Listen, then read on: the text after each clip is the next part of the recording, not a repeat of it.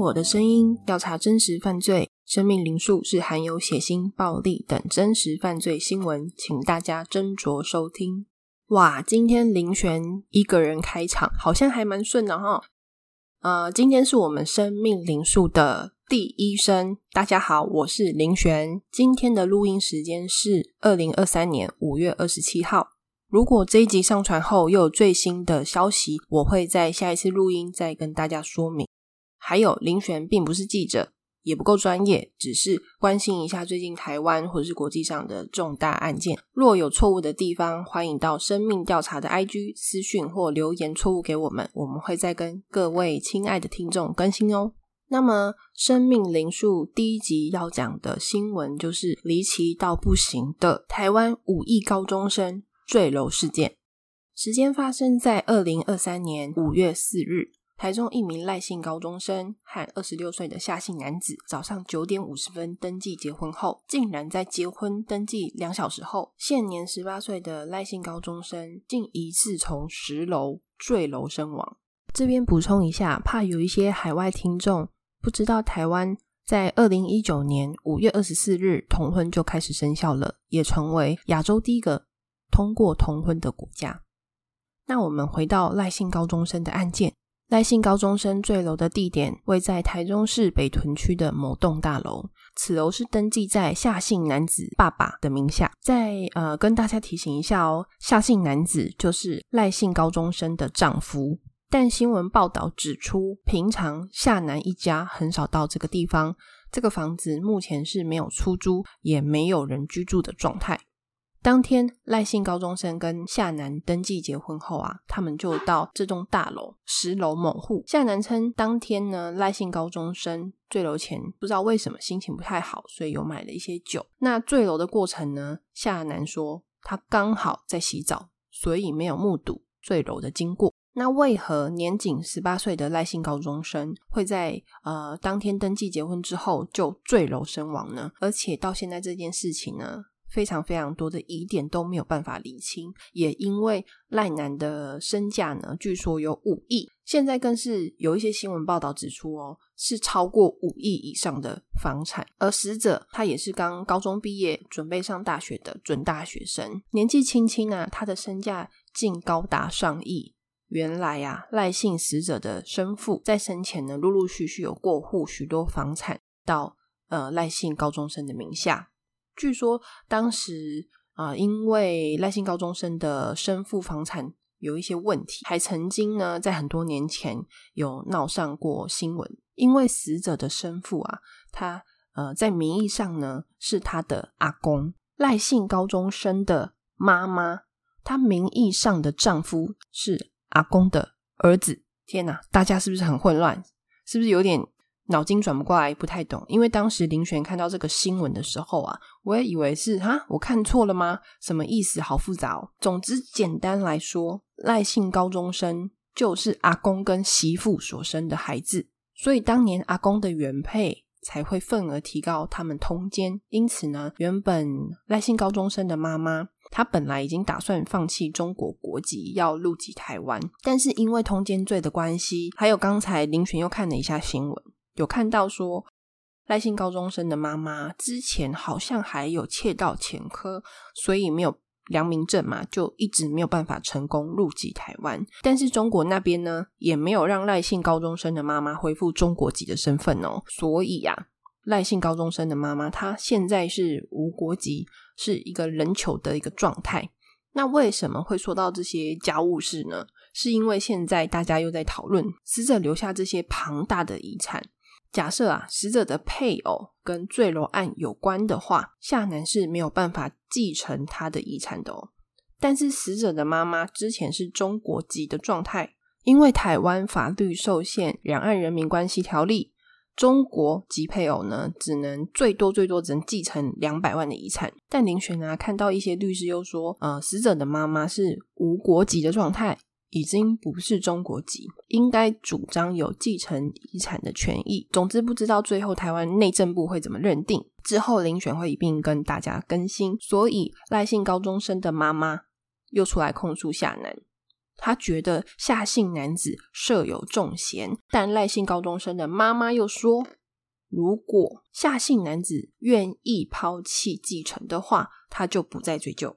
遴选的看法是，这句话是否为律师教赖姓高中生妈妈说的呢？不然讲这句话也太奇怪了吧？会让社会大众觉得财产比真相还要重要吗？但是也不代表夏男就是凶手哦，各位。还是说他们是要看看夏男敢不敢抛弃继承？如果敢的话，哎，他就证明他我不是凶手啊！我我其实不太清楚妈妈讲这句话的用意。反正这个案件真的很多很多离奇的地方。话说刚才遴选呢，有查了一下继承的那个一个比例。如果赖姓高中生，因为他没有小孩嘛，他的配偶呢是有二分之一的财产继承权。那父母加起来有二分之一的继承权，但赖姓高中生爸爸已经过世了，所以剩下的二分之一就是妈妈一个人继承。用数数字举例，假设呢赖姓高中生留下一百万的遗产，配偶可以分到五十万，妈妈可以分配到五十万。如果讲错的地方，再跟呃再帮林璇指错一下。那林璇帮大家整理一下哦。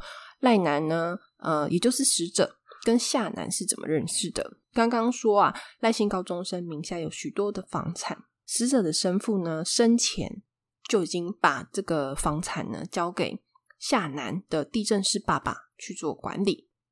但是我们不能因为夏男知道死者身价，就怀疑说，哎，夏男是谋财害命嘛？毕竟法律还是要遵从无罪推定原则。但是作为生前最后一个看到死者的人。夏南的说法就非常非常的重要。据说当天呢，夏南原本要带死者去办理一些房产的事宜，这个是死者妈妈说的。可是不知道为什么处理房产的事情到后面变成是他们两个去登记结婚，而且死者的妈妈说。他儿子啊，之前有跟女生有追女生啦，有告白，但是好像没有成功。那死者呢，受到心情就是不开心，所以当时学校的辅导室还有呃去接受过辅导。但肇事者妈妈的说法，他认为呢，赖姓高中生之前是喜欢女生的，怎么会突然喜欢男生呢？而且又是跟夏男闪电结婚。那夏赖姓高中生的妈妈说啊，他儿子跟夏男。也其实才认识两天而已，怎么想都不合理。但夏楠的爸爸又说，就是那个地震室，他说很多事情你们都不知道，这又让社会大众更觉得扑朔迷离啊。我想也只能看后面警方会不会调查到赖姓高中生跟夏楠有密切的通联或什么的记录吧。但是林权先说，妈妈的说法是赖姓高中生是异性恋。并不是同性恋这件事情，会不会有可能赖姓高中生他也不敢跟妈妈说呢？因为你们知道吗？赖姓高中生跟夏楠结婚的当天，他们的结婚证人哦是在路上随机寻找的。那这个感觉又好像，哎，是不受家人的祝福才只能找路人的帮忙，是不是有一点这种感觉？反正就是很离奇、很诡异啊。林璇头脑不好，真的是越看越混乱。但我们不能排除任何的可能性。若是赖姓高中生真的不是同性恋，那他跟夏楠结婚的目的是什么？还是夏楠跟他说：“你跟我结婚后，可能可以获得什么样的好处呢？”这只是猜测哦。但报道又指出，夏楠其实早就有女朋友了，而且还是交往中的状态。那夏楠是双性恋吗？还是？这个真的不太清楚，而且赖姓高中生跟夏楠登记的当天呢，就是影像有显示哈，赖姓高中生他并没有受到胁迫。若是真心想要跟夏楠结婚共度一生的话，我们假设他是真心，他们两个是呃真心想要结婚共度一生，那死者当天为什么会跳楼？是不是有可能？不是情深，那究竟是意外还是他杀呢？目前都是未知的状态哦。但若是开开心心的结婚，怎么会想要自杀？怎么样讲都觉得哎不合理。那夏楠在赖姓高中生最有钱，他在做什么呢？夏楠说，因为呢，他骑机车流很多汗，他刚好在洗澡。赖姓高中生一个人在客厅喝酒，心情不太好。这边林璇就问号了：刚结婚，刚结婚的人心情就不太好，真的好奇怪。那怎么会抵达夏楠住处六十二分钟？新闻显示是六十二分钟，他就坠楼，坠楼身亡楼。而且赖姓高中生呢，他从十楼这么高的呃坠楼，照理来说呢，地上应该有大片的血迹。可是新闻报道指出，现场死者躺的地地上啊，并没有大量的血迹。不止这样哦，法医高大成说，他很少看到从高处坠楼，颅内没有出血，腹部也没有出血，而且只有右手有骨折。这骨折看起来呢，像是生前骨折没有错，但从这么高摔下来，会只有一只手骨折吗？头部跟胸部骨头也没有破裂，这也很奇怪。再者，高法医说，不要说十楼，五楼就好。五楼坠落的话呢，头骨就会裂，更何况十楼呢？还有，死者若依抛物线下来，落地的位置好像也不太一样。高法医说，他有去赖姓高中生倒地的地方。高法医发现啊，他从赖姓高中生倒地的位置往楼上阳台看，却看不到赖男从十楼的。坠楼的那个阳台，他看不到，而且草地上的泥土也没有凹陷，这么重压下来却没有凹陷，非常奇怪。而且一两周后，那块草地的草啊，全部枯萎，是不是跟死者有呕吐的关系？所以体内有毒物反应，才造成草地上的草都枯死。但是呢，林璇哦，其实新闻就是一直在看，没有就很怕录音前又什么新闻又出来。我刚才还是有看一下，就是说那栋的，就是高中生赖姓高中生坠楼的那一栋大楼啊，管理员是说啊，原本那片的草地呢，就是就有枯死的状态，而且已经一阵子。那高法医说啊，他怀疑中毒的可能性非常高。所以建议一定要验看看死者有没有毒物反应。但是若是没有办法验出，可以看一下肺有没有水肿啊，这个部分去做判断。大家不好意思，我们家两只肥猫刚才有吵闹，那如果有听到一些就是猫咪的叫声，是正常现象。抱歉，呃，林璇讲到哪里了？嗯，反正呢，毕竟呢，毒物它是有成千上万种，因为会不会有可能啦？死者是死后被推下去，或者是死后才被移动到那个位置呢？我们不知道。而且当天死者躺在那个地上的时候啊，路人有看到，他以为说赖姓高中生是不是因为身体不舒服，所以才倒在地上？路人看不出来说，诶，赖姓高中生他是从十楼坠楼下来的状态。高法医还说啊，因为夏南呢，楼下有几户，就是夏南他们家十楼嘛，楼下好像有几户是空屋。如果可以的话呢，可以去看一下那一些空屋，或者是楼梯间啊，或者是那些空屋的阳台啊，有没有夏南的指纹？若是有的话，夏南去那些地方干嘛？看是不是有可能可以追溯到，诶赖姓高中生真正的。坠楼楼层，但这些都是高大成法医的一些怀疑跟推测。以上就是事情相关经过跟报道整理。对了，高大成法医在二十四日在脸书上面有发文征求行车记录器的画面，协寻一百一十二年五月四日经过台中市北屯区汉溪西路三段，早上十点半到十一点。有拍摄到此建筑物可疑画面的行车记录器，如有画面呢，可以提供，请联系许哲伟律师。那有需要相关资讯的听众，可以去看一下高法医的脸书，希望可以赶紧水落石出，还死者一个公道。若是有最新进展，林璇呢会啊跟关心时事的听众分享。那生命灵数的第一声新闻报道就到这边结束喽，后面呢？换林璇跟大家闲聊一下。对了，今天没有小助理哦，因为这个生命灵数的单元呢，因为比较及时嘛，就是有如果有一些什么社会案件啊，或者是国际的社会新闻啊，总之呢，生命灵数呢就是比较及时的新闻、时事新闻，会在这边跟大家做分享。那生命调查的话呢，就是小助理跟林璇会一起的节目。那最后林璇来分享一下，最近呢林璇都在做些什么事情呢？呃，之前上一集有提到说，哎，林璇现在没有工作嘛，在休养身体，所以呢，我就报名了瑜伽课。但是呢，瑜伽课的部分就是会有其他不认识的同学嘛。那因为林璇又是比较社恐的人，就是很不善那种交际，嗯，就是比较怕生呐。然后原本是想说请我先生，就是设备组，请他陪我一起去上瑜伽课。但是有一些瑜伽课的教室呢是没有接，就是没有收男生呐。所以后面呢，我又找到了一个朋友。他愿意跟我去上瑜伽课，然后我们也报名了。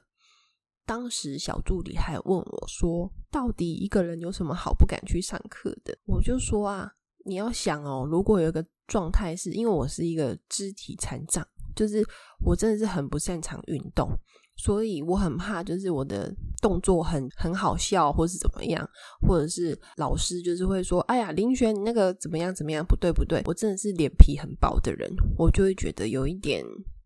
嗯，害怕就是面临到那个状态，所以我一定要有人陪我去。结果被我料准准，我去的第一堂课，因为我是完全没有经验嘛，那老师就会说，就是哎呀，你就是为什么会想要来学瑜伽？然后身体有没有什么病痛啊？有有没有什么问题？这样子，他想要先了解。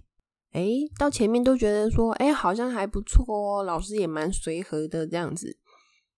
然后真正开始的时候，我跟你说，我担心的事情发生了，就是他可能，哎，这个动作，他就一直看着我说：“林轩不对，林轩你这样子不对，林轩，全部的同学都在等你哦，你那边怎么样怎么样？